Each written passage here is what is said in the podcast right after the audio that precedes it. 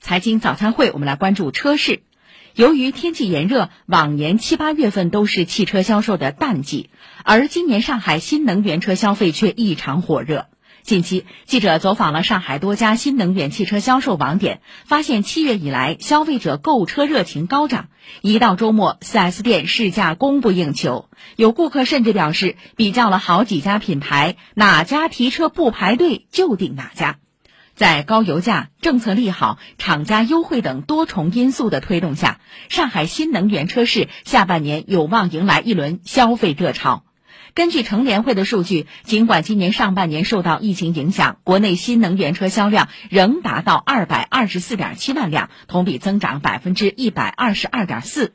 六月初，乘联会曾发文称，全年新能源乘用车五百五十万辆的销量预期不变。